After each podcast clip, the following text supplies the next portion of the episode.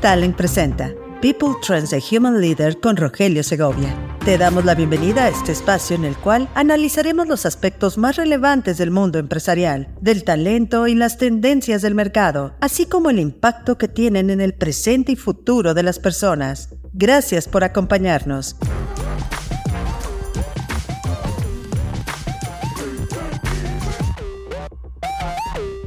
Hola, ¿cómo estás? Soy Rogelio Segovia y te doy la bienvenida a People Trends, un espacio que explora los aspectos más relevantes del talento y del trabajo y su impacto en el presente y futuro de las personas. Hoy es martes 11 de julio y vámonos directo a la información y déjame te cuento que la semana pasada el Foro Económico Mundial, que ha estado muy activo, recordarás que hace un par de semanas publicó el informe sobre el futuro del trabajo esta, en esta ocasión vamos a platicar del reporte que se publicó finales del mes pasado, es decir, hace unos cuantos días, y es acerca de las 10 principales tecnologías emergentes del 2023. Esta es una guía que comparte las perspectivas de más de 90 académicos, líderes industriales y futurólogos en 20 países de todo el mundo. Y lo que nos proporciona es una evaluación del impacto potencial de cada tecnología en las personas, el planeta, la prosperidad y la equidad. ¿Por qué esto es importante para nosotros para arrancar este episodio del martes 11 de julio? Básicamente porque son tecnologías que están cambiando nuestro mundo del trabajo y que cuando llegan, llegan de imprevisto y muchas veces nos agarran con los dedos en la puerta.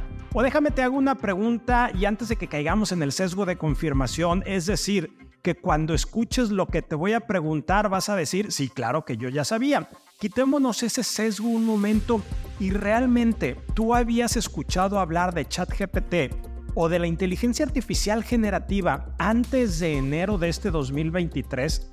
Es decir, el año pasado, ¿en qué momento lo escuchaste? ¿En el 2018 o 2019? ¿Escuchaste hablar de esto? Claro que no, claro que no lo habíamos escuchado hasta que no llegó. Y voy más allá. Vacunas de ácido ribonucleico mensajero, es decir, las vacunas que nos salvaron del tema de la pandemia 2017, que fue cuando se empezó a hablar de ellas. ¿Tú habías escuchado algo de esto? La verdad es que no, no lo habíamos hecho. Por eso es importante saber cuáles son estas tecnologías que pueden llegar a cambiar nuestro futuro del trabajo y que no nos agarren nuevamente con los dedos en la puerta. ¿A dónde se está moviendo la tecnología? Pues bueno, vamos a ver este reporte que es al mismo lugar a donde se mueven los trabajos. Son 10 temas, son 10 temas o 10 tecnologías emergentes las que se están enumerando. Te las voy a comentar, te las voy a platicar bien rápido. La primera de ellas son baterías flexibles es decir, baterías enrollables que las vamos a poder ver por primera vez en pantallas, en ropa inteligente. Ahora resulta que también vamos a ir cargando este tipo de baterías en nuestras prendas de vestir. Estar atentos, inteligencia artificial, pero muy enfocada ya a temas críticos como diseño de fármacos, arquitectura, ingeniería.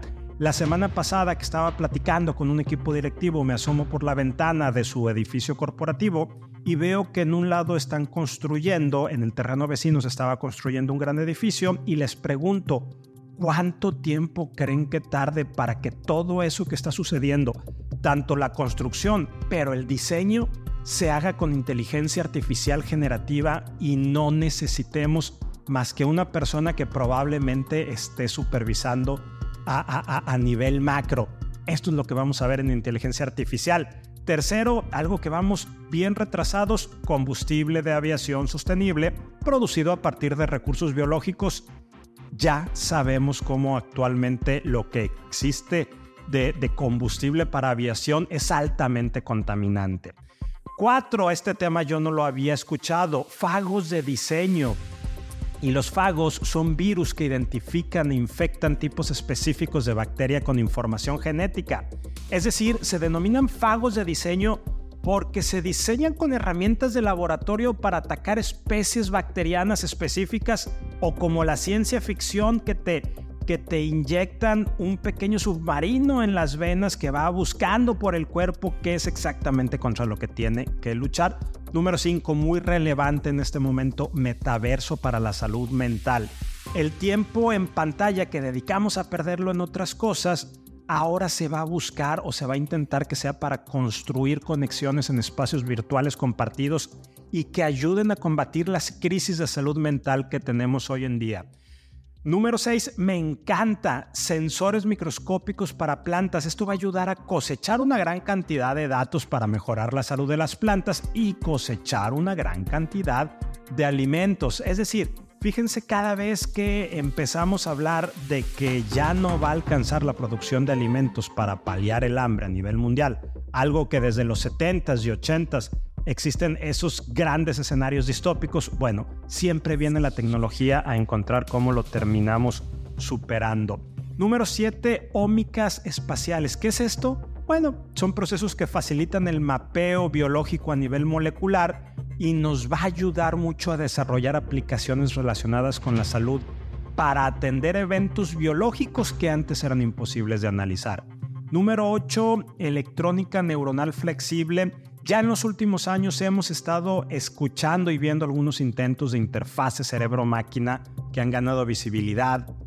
Estamos encendiendo o soñando con el potencial de controlar las máquinas con el pensamiento. Ojo, a ver si no nos terminan las máquinas que controlando a nosotros. Bueno, pero estas nuevas soluciones tienen temas de aplicación médica bien interesante porque van a ayudar a profundizar la comprensión de condiciones neurológicas como lo es la demencia y el autismo.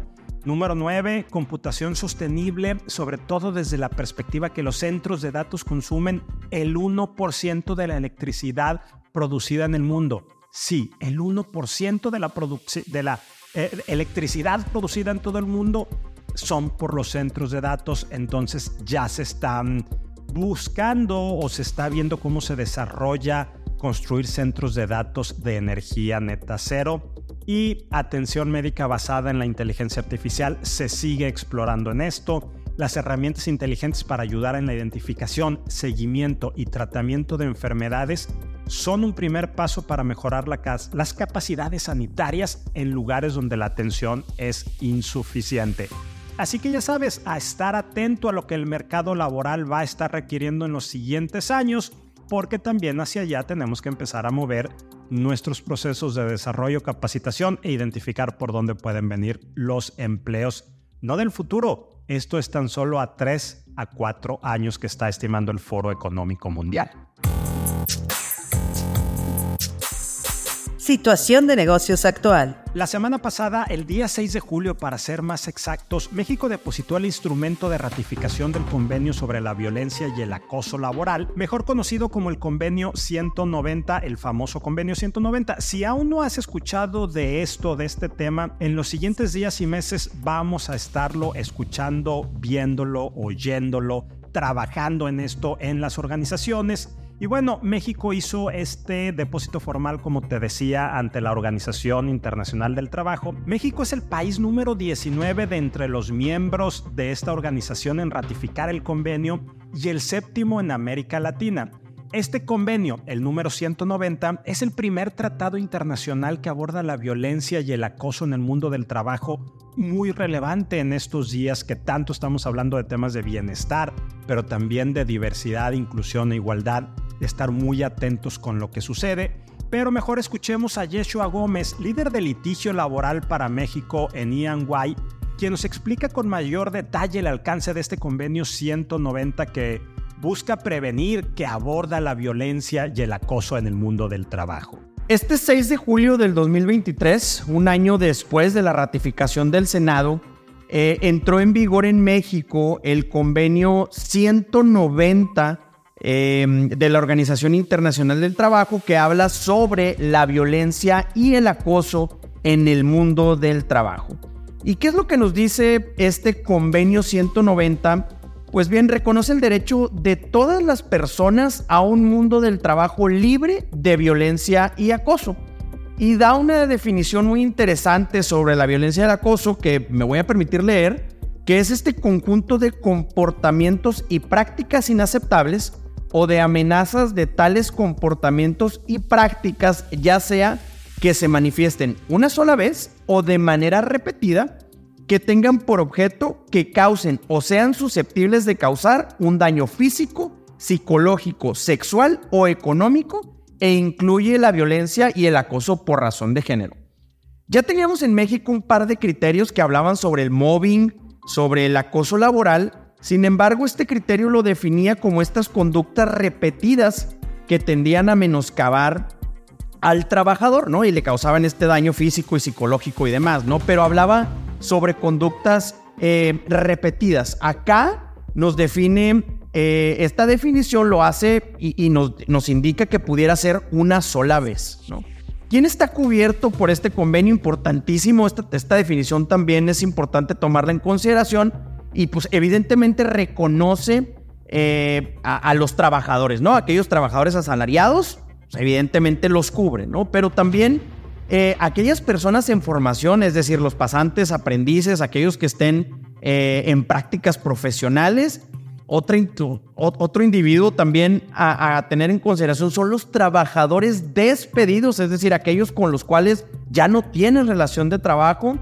Y eh, también a las personas que estén en búsqueda de empleo. Interesantísimo e importante para toda la gente y, nuestros eh, oyentes de recursos humanos, de capital humano, porque desde la convocatoria eh, este convenio protege a todas las personas. ¿Qué esperamos? Esperamos que el gobierno mexicano haga adecuaciones a la ley federal del trabajo y a diversas disposiciones en donde este convenio 190 eh, se vea pues ahora ya integrado eh, completamente a nuestra legislación. Desde mi perspectiva creo que únicamente van a ajustar ciertas cosas para también eh, pues que quede totalmente integrado, pero creo que México desde hace unos años para acá se ha preocupado pues, evidentemente por la erradicación de la violencia en el centro de trabajo con, todas las normas que hemos tenido. Pero bueno, vale la pena esperar eh, ¿qué, es lo que, lo que el gobierno va, lo que el gobierno mexicano va a hacer pues, para empezar a adoptar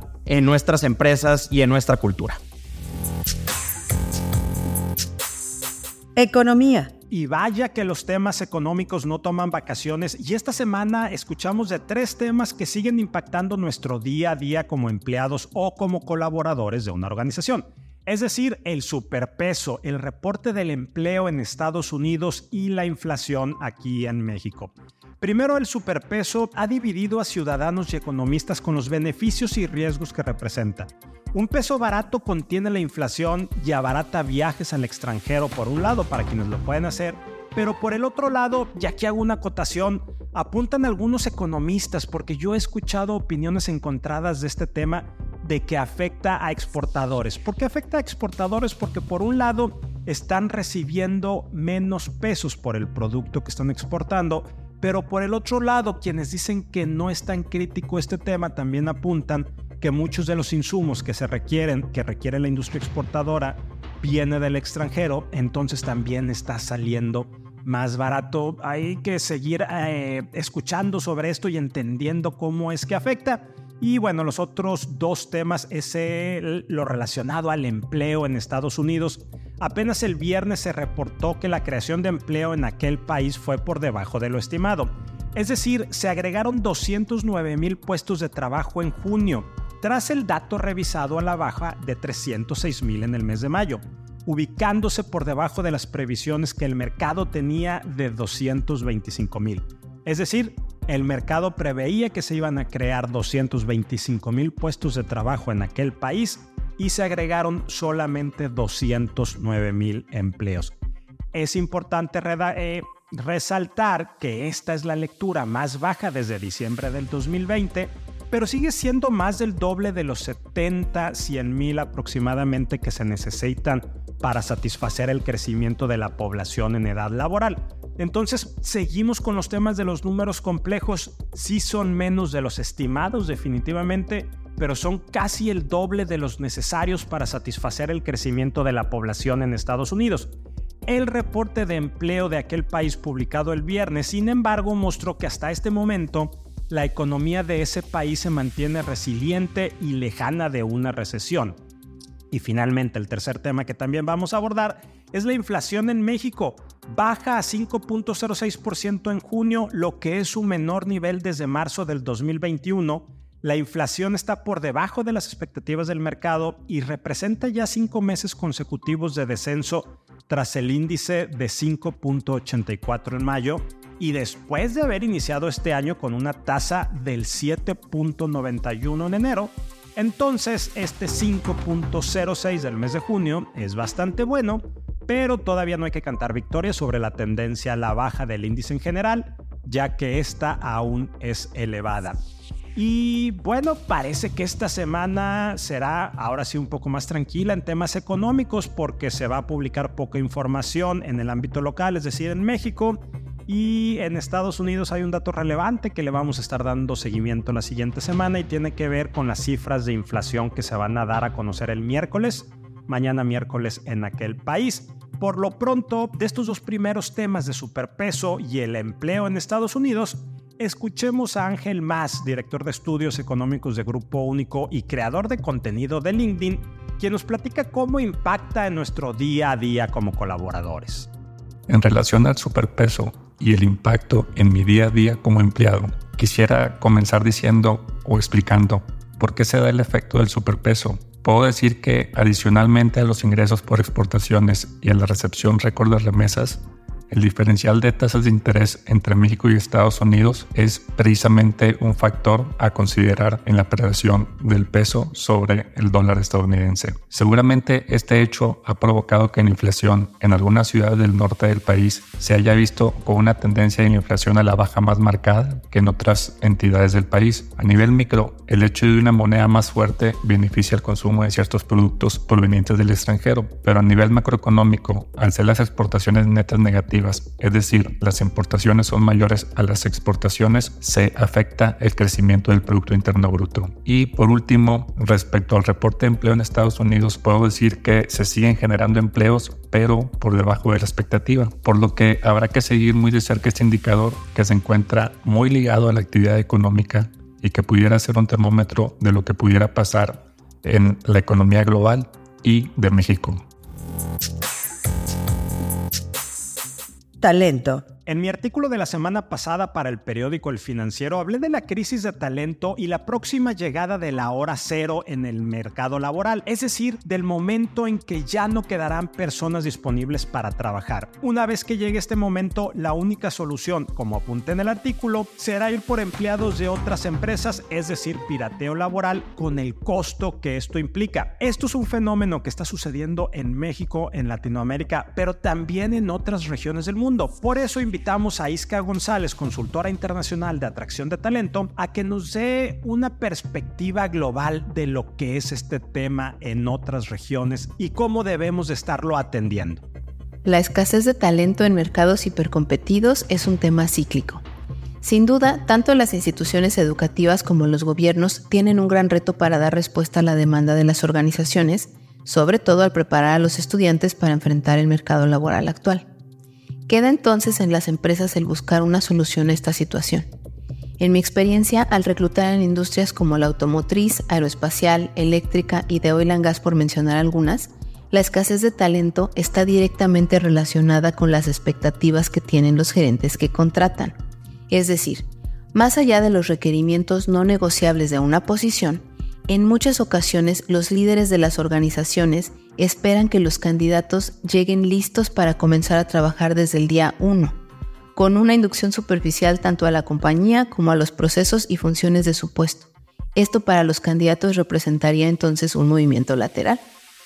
La pregunta entonces es, ¿hay una solución para que las organizaciones que ya están a punto de enfrentar esa escasez de talento puedan cubrir sus vacantes a tiempo? La respuesta es sí. El análisis de la descripción de puesto y entender qué necesita el equipo que contrata son la clave para definir verdaderamente cuáles son los requisitos básicos de una posición y poderlos identificar en los candidatos. Para esto, las conversaciones difíciles entre recursos humanos y los líderes del negocio serán la base. Apostar por una inducción y desarrollo planeado por trimestre en la organización es indispensable para sortear este mercado donde todas las empresas van por los mismos candidatos. La atracción de talento es un trabajo en equipo. Cultura. Y ahora vamos a movernos al deporte que ha estado causando furor en los últimos años a nivel mundial y específicamente en México por obvias razones, es decir, la Fórmula 1. Déjame te hago una pregunta, ¿a ti te gusta la Fórmula 1? Y si la respuesta es afirmativa, es decir, no te estoy diciendo o no estoy preguntando que si eres experto nada más, ¿te gusta un poco la Fórmula 1? Y si la respuesta es afirmativa, tú eres un checo lover, es decir, ¿Eres de aquellas personas que quisiera que Red Bull, la escudería donde corre Sergio Pérez y Max Verstappen, se enfocara mucho más en Checo y menos en el coequipero Verstappen y poder ver más domingos, más super domingos a Sergio Pérez en el podio en primer lugar, ¿por qué no? Luchando este, por el campeonato de pilotos, pero a ver, como líder de una organización, ¿Cómo lidias cuando tienes en tu empresa al top de tops, es decir, al líder a nivel mundial en una rama específica? Y aparte, cuando lo tienes, ¿cómo lo gestionas? Pero también, ¿qué pasa cuando esto empieza a crear fricciones en el resto de la gente? Porque todos quisiéramos estar en esa posición. Y es la pregunta fácil lidiar con estos super problemas, con estos buenos problemas. Yo creo que no es tan sencillo y no me queda claro si es un problema que todo líder quisiera tener o más bien que todo líder pudiera estar preparado para tenerlo, para gestionarlo, para enfrentarlo, afrontarlo. Ya hemos visto de repente declaraciones bien desafortunadas de Helmut Marco, el asesor de aquella escudería, desde la perspectiva de cómo un líder está hablando así de uno de los colaboradores, de repente parecería impensable y en vez de decírselo directamente, lo dice en prensa y aparte alguien podría decir, bueno, es que eso es lo típico en Fórmula 1. Voltea a cualquier otra escudería de las tops y no encuentras este tipo de situaciones no es sencillo, pero bueno, escuchemos a ver qué opina Daniel Ordaz, consultor, speaker, columnista y emprendedor. ¿Y quién, quién es quien organiza Disrupt HR en México? Su explicación al respecto y que por cierto también habló de este tema en su columna para Grupo Reforma de la semana pasada. Okay, Max. So if you start to cool the tires, really start to cool the tires now. I prefer to box. This is just silly to do that. Uh, we don't feel the risk of boxing is worthwhile. And you're 24 seconds in the lead. Well, the signs are not going to be better. They're just begging. Understood. Thank you. Okay. Box and pick a firm then, Max. Box, pick a firm. ¿Qué haces con esa estrella que tienes en el equipo?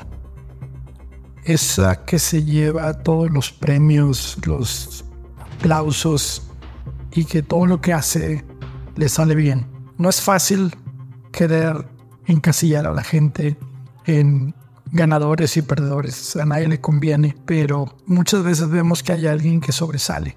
Y cuando esa estrella te pide que le asignes el proyecto o que le des el puesto tal, eh, ¿qué pasa si no se lo das? Se va, se molesta. Eh, te puedes dar ese lujo de que haga eso o se lo das a la persona que realmente lo merece o la quien tú crees que debería tenerlo por cómo estás queriendo liderar tu organización. Ese reto lo vemos con Max Verstappen y Checo Pérez, como ha ganado cinco carreras seguidas Max. Checo había ganado dos, ya soñaba con ser campeón y resulta que ahora pues se está siendo claramente superado por su coequipero. Eh, al grado que en esta última carrera en Austria entró al final por un cambio de llantas para quitarle la vuelta rápida a Checo, que era lo único que tenía para vanagloriarse el mexicano. El equipo lo permitió y Checo, pues, ¿qué hace? Reclamar. Pues el otro es el que hace todo bien, todo el mundo le aplaude, todo el mundo dice que es el que lo hace como debería hacerse. Cuando vas contra alguien así, pues tienes que salir en tu mejor versión todos los días. Entonces, ¿cómo le haces como líder? gestionas a la gente o lideras a la gente. Creo que ahí está la clave. No se trata de gestionar recursos, se trata de ser líder y saber que cada persona es especial. Classy, Max. Very, very classy. Que no se nos escape. Y finalmente un tema que he estado abordando en mis artículos en el financiero y en el newsletter de Human Leader son las tres competencias que nos está pidiendo al día de hoy el Foro Económico Mundial en su reporte El futuro de trabajo que las personas debemos de tener, sobre todo con este proceso de obsolescencia tan acelerado que tendremos los siguientes cuatro años. Estas tres competencias son pensamiento abstracto, pensamiento creativo y autodesarrollo.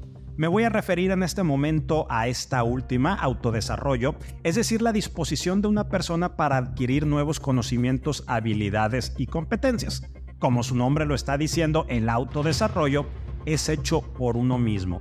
También he estado mencionando e inclusive colaboré en un artículo para un libro de las universidades en México acerca del futuro de las universidades que la educación se ha democratizado a nivel mundial y definitivamente en el país. Es decir, ya no necesitamos necesariamente acudir a fuentes de formación formal para adquirir ciertas competencias y cierto conocimiento. Evidentemente siempre va a haber conocimiento técnico que tenemos que adquirir y tenemos que certificar que lo tenemos en instituciones que así, que, que así lo hacen y que así lo certifican o que te otorgan una patente, como puede ser un abogado, un médico, un ingeniero, un contador, etcétera, etcétera. Pero bueno, hablando de la democratización de la educación, eh, hay que resaltar en temas de educación en línea que México es el tercer mercado más grande para cursar en América Latina, es decir, en México nos estamos autodesarrollando.